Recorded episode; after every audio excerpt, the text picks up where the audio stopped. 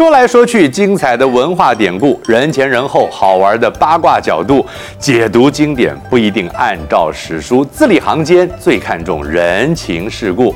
我是冯一刚，我们今天继续来说李白。李白担任翰林院学士，在职期间呢，奉命做一些歌咏宫中行乐的诗句。唐玄宗曾经在李白醉酒的时候呢，命他作诗。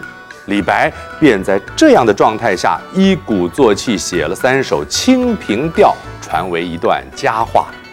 云想衣裳花想容，春风拂槛露花浓。若非群玉山头见，会向瑶台月下逢。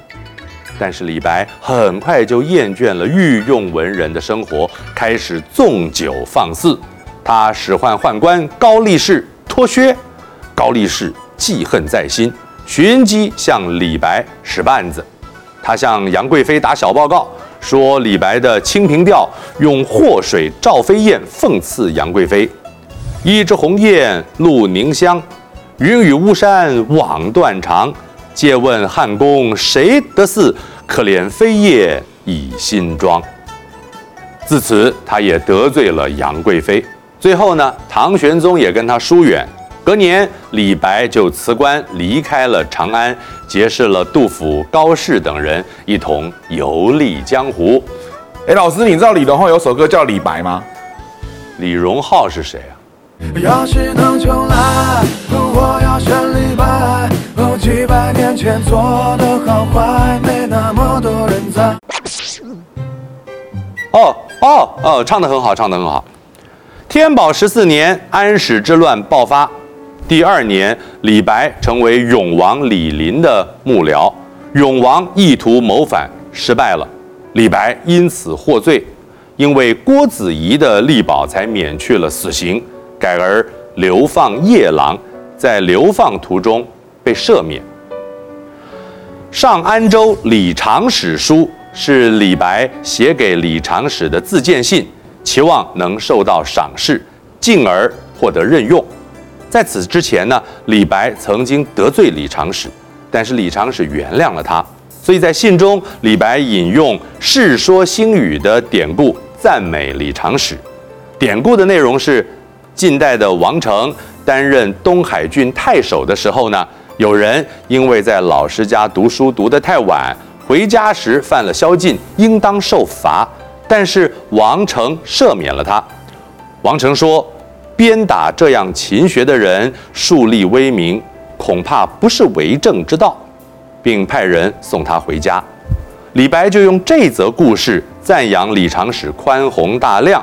并且在信中表明会将李长史的恩德铭刻心骨，刻骨铭心是从此演变而来，形容感受深刻，难以忘怀。马耳东风，说东风吹过马的耳边，就瞬间消逝了，比喻充耳不闻，无动于衷。出自李白的《答王十二寒夜独酌有怀》。吟诗作赋北窗里，万言不值一杯水。世人闻此皆掉头，有如东风射马耳。不是，老师你搞错了，马耳里面不是东风，马耳里面不是东风，那是什么？是马茸。什么意思？因为鹿耳朵里面是鹿茸啊，叫做鹿茸，鹿茸。好老的笑话了。北窗下吟诗作赋，谈论风花雪月，但是说的再多，也比不上一杯水来的有价值，因为世人听到这些总是转头就走，就像东风从马的耳边吹过，起不了任何作用，三言两语就说尽了文人受压抑的情形啊。李白晚年依靠亲戚李阳冰。六十一岁的时候就病逝了，最后在李阳冰的家中写了《临终歌》：“大鹏飞兮振八翼，中天摧兮力不济。御风急兮万事，有扶桑兮挂左袂。后人得知传此，仲尼亡兮谁为出涕？”说大鹏展翅翱翔，到了半空中却折了翅膀，无力再飞。然而鹏鸟激起的余风还能影响千秋万世。过去曾有孔子为不逢其时，在乱世中被捕获的麒麟哭泣，如今大鹏陨落，又有谁来为他哀伤呢？